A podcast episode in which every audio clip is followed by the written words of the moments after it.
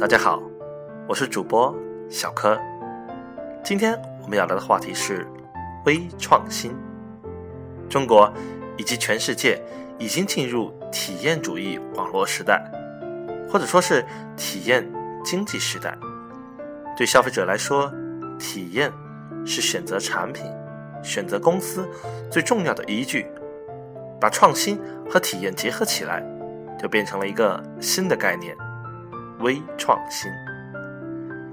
要怎么定义微创新呢？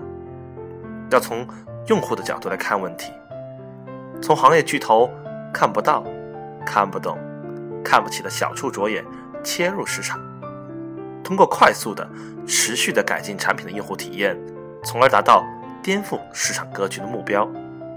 这种持续不断的创新。就叫做微创新。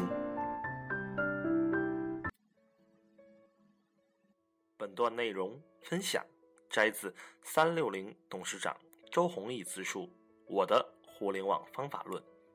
如果你想了解更多内容，欢迎订阅 iFree 微商沙龙电台。我是小柯，下次见。